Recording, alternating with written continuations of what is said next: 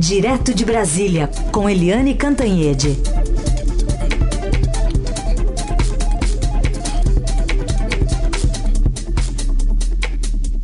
Hoje estou por aqui, Eliane. Tudo bem com você? Bom dia. Bom dia, Manuel. Bom dia, ouvintes. Vamos começar falando hoje sobre, enfim, o retorno dos parlamentares aos trabalhos e temos logo na pauta algo importantíssimo, o segundo turno da reforma da Previdência. Já A coisa já anda a partir de hoje para valer, na sua visão, Eliane?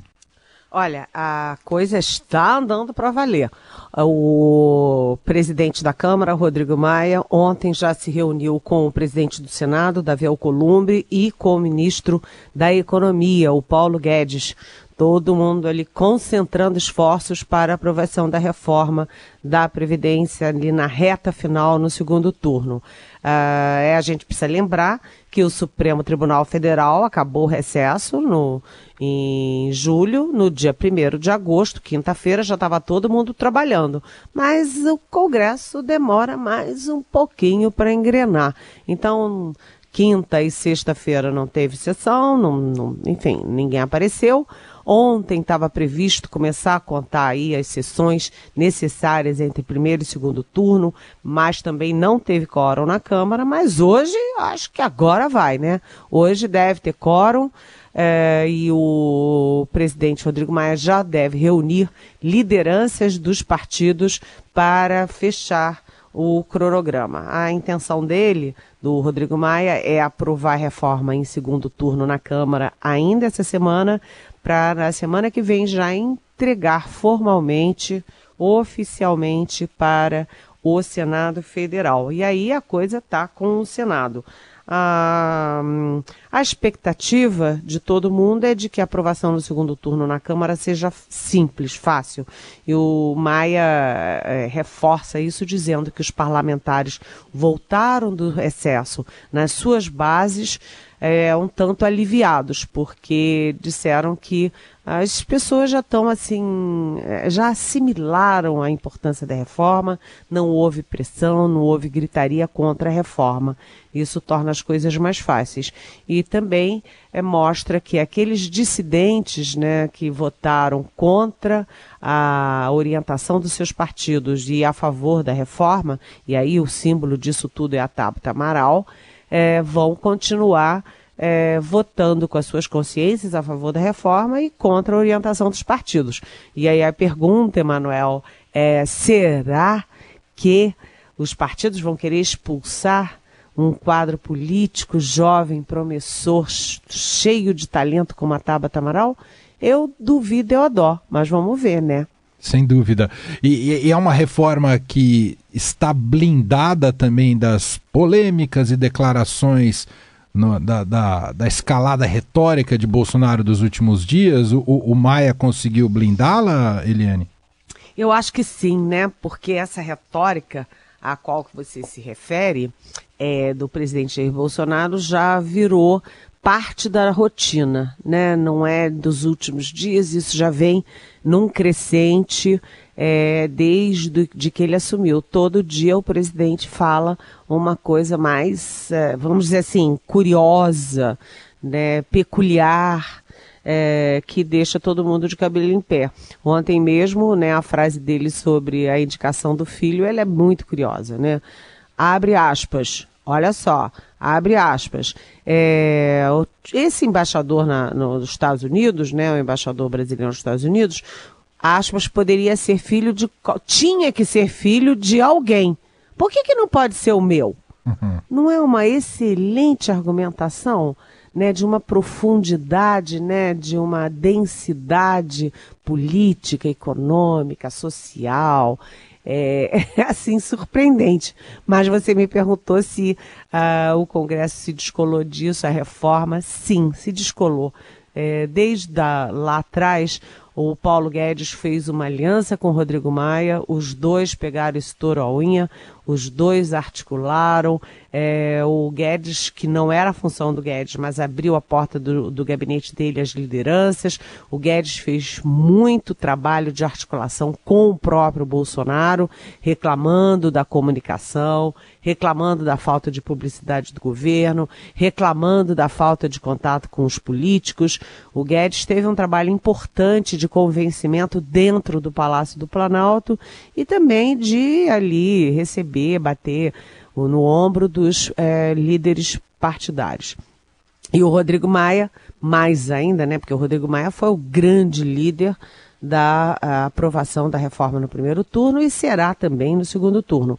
Os dois, o Guedes e o Rodrigo, fizeram uma aliança interessante ao longo do tempo, mas essa aliança foi quebrada quando acabou a, a, a comissão especial e o Guedes, num momento impensado, num momento assim, é, sabe, assim, de, de rompante, criticou a reforma da, da, que veio da comissão especial, dizendo que os parlamentares tinham cedido ao corporativismo. Aí o Rodrigo Maia ficou chateado, os dois tiveram ali um tremelique nas relações, mas agora estão de novo empenhados aí na reforma da Previdência, até porque a reforma da Previdência é um passo importantíssimo para recuperar a economia, mas ele não é o último. Depois vem aí a reforma tributária, que o próprio Maia reconhece que vai ser muito mais difícil de aprovar, ela é muito mais complexa do que a reforma da Previdência e tem muitas outras coisas de iniciativa de, executi de executivo e legislativo que os dois vão ter que trabalhar juntos. Então é importante recuperar as boas relações Paulo Guedes e Rodrigo Maia. Agora, o Bolsonaro nessa história, que, que é o papel dele? todo dia fazer o chamado quebra-queixo, que é aquela conversinha rápida com jornalistas, falar uma besteira essa besteira vai ganhar a primeira página, vai sair nos, nos telejornais, nos nossos jornais de rádio, e todo mundo vai ficar falando nisso, vai, distri, vai distraindo a plateia, uhum. enquanto o Rodrigo Baia e o Guedes trabalham. É. Eliane, uh, ontem né, o ministro Marcos Pontes, da Ciência e Tecnologia, esteve presente aqui no estúdio da Rádio Dourado, concedeu uma entrevista, já indicou, não deu o nome, mas indicou qual seria o perfil do novo diretor interino ali do INPE, o Instituto Nacional de Pesquisas Espaciais, e à noite ele confirmou é o coronel da Aeronáutica Darkton Policarpio Damião. Tem graduação em Ciências Aeronáuticas na Academia da Força Aérea e mestrado em Sensoriamento Remoto e doutorado em Desenvolvimento Sustentável. Mas será que ele tem compromisso com transparência de dados, Eliane? Pois é, o, o coronel da, da FAB, o Dacton Damião, ele é um, ele tem um belo currículo, né, como você acabou de falar, e ele é professor também do ITA, o Instituto Tecnológico da Aeronáutica, que é uma das, é, enfim, uma das instituições de ensino de excelência no país. Ou seja, currículo ele tem. O que todo mundo quer saber agora é o que vai acontecer com os dados do desmatamento, porque, pelas indicações do presidente da República, a intenção é esconder o desmatamento. Né? O, é aquela história. Se a realidade não é boa, esconde-se a realidade.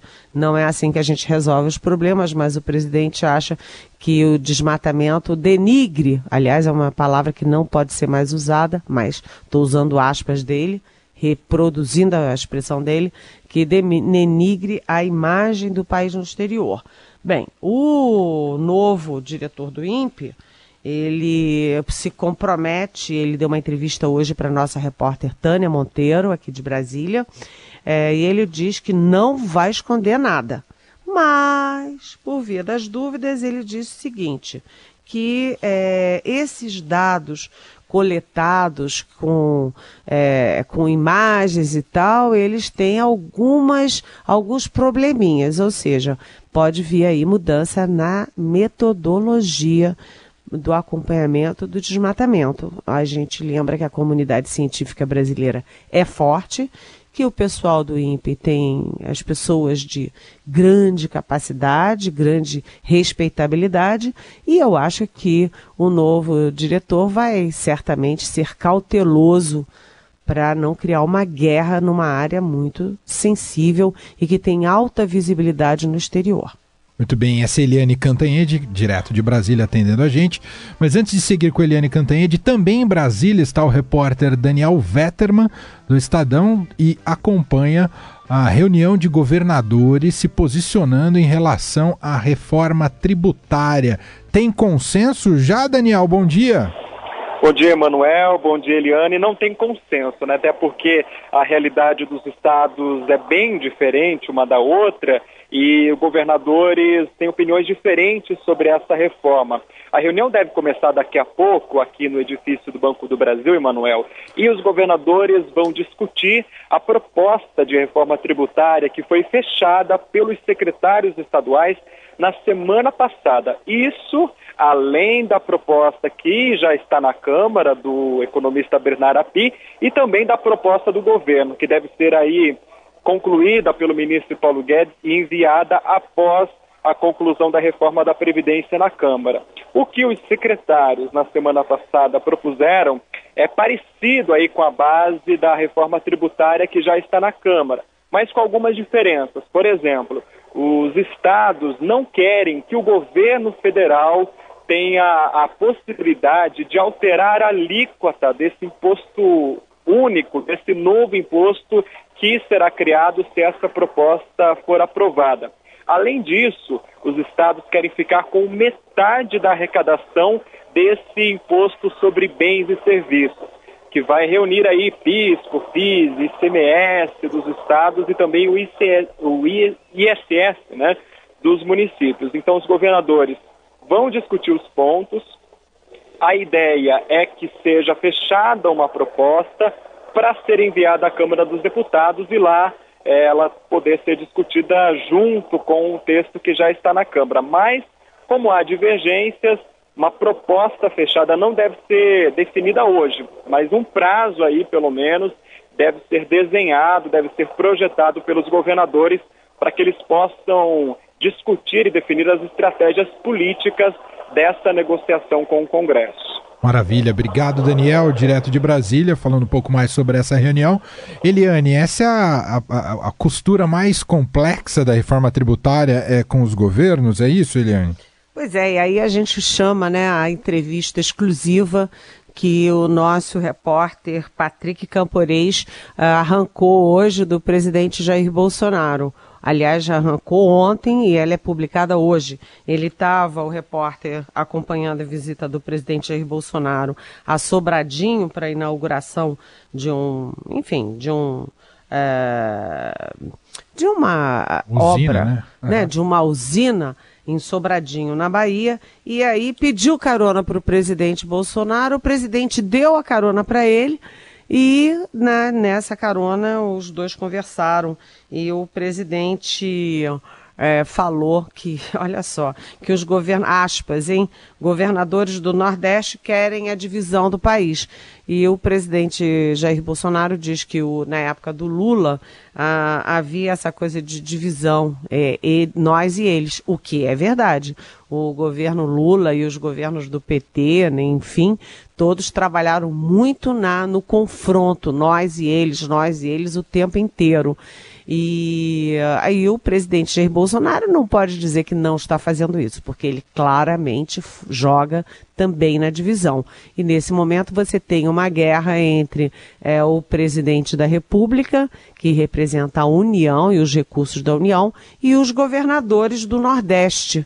É, que é uma área muito populosa, muito importante, com muitas riquezas, mas também com muitas dificuldades e muita desigualdade social. É, a gente, olhando o mapa político brasileiro, a gente vê que o Nordeste é a chamada mancha vermelha, porque os governadores ou são do PT ou são, aí é o caso da própria Bahia, né? Você vê que o governador da Bahia nem aparece nas solenidades que o Bolsonaro vai. É, mas você também tem o PCdoB, que é, é, é, enfim, aliado, braço do, do PT. Você tem o PSB em Pernambuco, que também é aliado. E você tem o PMDB, ou agora MDB, do Renan Calheiros, que é aliado ao PT lá em Alagoas. Ou seja, é a chamada mancha vermelha. Só que isso não pode significar a divergência política e ideológica, não pode significar uma crise institucional entre é, entes da federação, porque quem vai pagar o pato é a população. E aí o Estadão fez uma manchete que muito apropriada, dizendo que de todos os recursos nos seis primeiros meses do governo, dos recursos federais, o Nordeste, os governadores do Nordeste só ficaram com 2,2%, ou seja, migalha das migalhas. E agora está uma guerra é, e cabe ao presidente da República tentar é, amenizar isso em bem da população. E aí a gente lembra duas coisas. Primeiro, o presidente, ao assumir, ele não governa só pra, para quem vota nele. Assume para governar para todos os brasileiros. E a segunda questão é a seguinte: a gente lembra que o presidente foi flagrado chamando os governadores de Paraíba, botando todos os governadores do Nordeste como governadores de Paraíba e apontando o dedo particularmente para Flávio Dino, do PCdoB, que é governador do Maranhão. Ou seja, crise instalada, quem paga o pato é a população. Vamos aqui agora a perguntas dos ouvintes que sempre participam e mandam perguntas para Eliane Cantanhede pelo WhatsApp ou pelas nossas redes sociais. Separei aqui da Regina Ferrari, Eliane, que pergunta o seguinte: você acha que Bolsonaro está mudando, até em cima dessa entrevista para o Estadão, né? Você acha que Bolsonaro está mudando e reconhecendo a importância de se comunicar com a imprensa? Abraço a toda essa equipe querida. Regina Ferrari faz a pergunta. Eliane. Oi, Regina, bem-vinda. Muito obrigada pela pergunta. É, o presidente é uma coisa engraçada, né? Porque o presidente foi 28 anos do Congresso e nunca dava entrevista, nunca falava nada, porque ele era o chamado baixo clero. Ele não foi, nunca foi líder de partido, presidente de partido, nunca presidiu uma comissão, nunca foi relator de um projeto importante. Então ele tinha muito pouco contato com a imprensa, com os jornalistas. Ele só aparecia na imprensa quando falava alguma coisa muito, vamos dizer assim, chocante, como por exemplo no impeachment da Dilma, é, gritar no microfone um viva ao brilhante Ustra, que é o grande torturador brasileiro. Aí todo mundo, oba, tem lá um deputado chamado Bolsonaro. E agora não, na, na, na, presidência, isso não se pode falar. O presidente Jair Bolsonaro faz café da manhã toda semana com jornalistas, já fez com os repórteres que cobram o Palácio do Planalto, já fez com chefes, já fez com uh, jornalistas correspondentes estrangeiros. Então ele fala bastante e toda hora tem um chamado quebra-queixo. Por exemplo, lá no, no Palácio da Alvorada, quando ele sai, ele para, conversa ali rapidamente com os jornalistas e dessa vez ele foi, abriu a porta do carro, enfim, abriu é, aí a exceção para dar uma entrevista exclusiva para o nosso repórter. Então isso é uma coisa que não se pode reclamar do Bolsonaro. Ele fala, fala muito, fala muita besteira, dá muito lead e dá muita manchete. É verdade. Essa é Eliane Cantanhede, diariamente com a gente aqui no Jornal Dourado, direto de Brasília. Volta amanhã, amanhã com retorno de Heisen Abac, com certeza, das suas férias. E a Carolina Ercolim, se já estiver totalmente recuperada, também estará por aqui amanhã. Uh, eu excepcionalmente estive, mas eu sou mais notívago, tá, Eliane? Então, só em exceções mesmo vou estar aqui no Jornal Dourado, mas sempre uma honra, um prazer falar com você. Obrigado, viu, Eliane? É, e é sempre muito bom ter você aqui nessa manhã com a gente, Emanuel. Beijão Beijo. e até amanhã para todo mundo.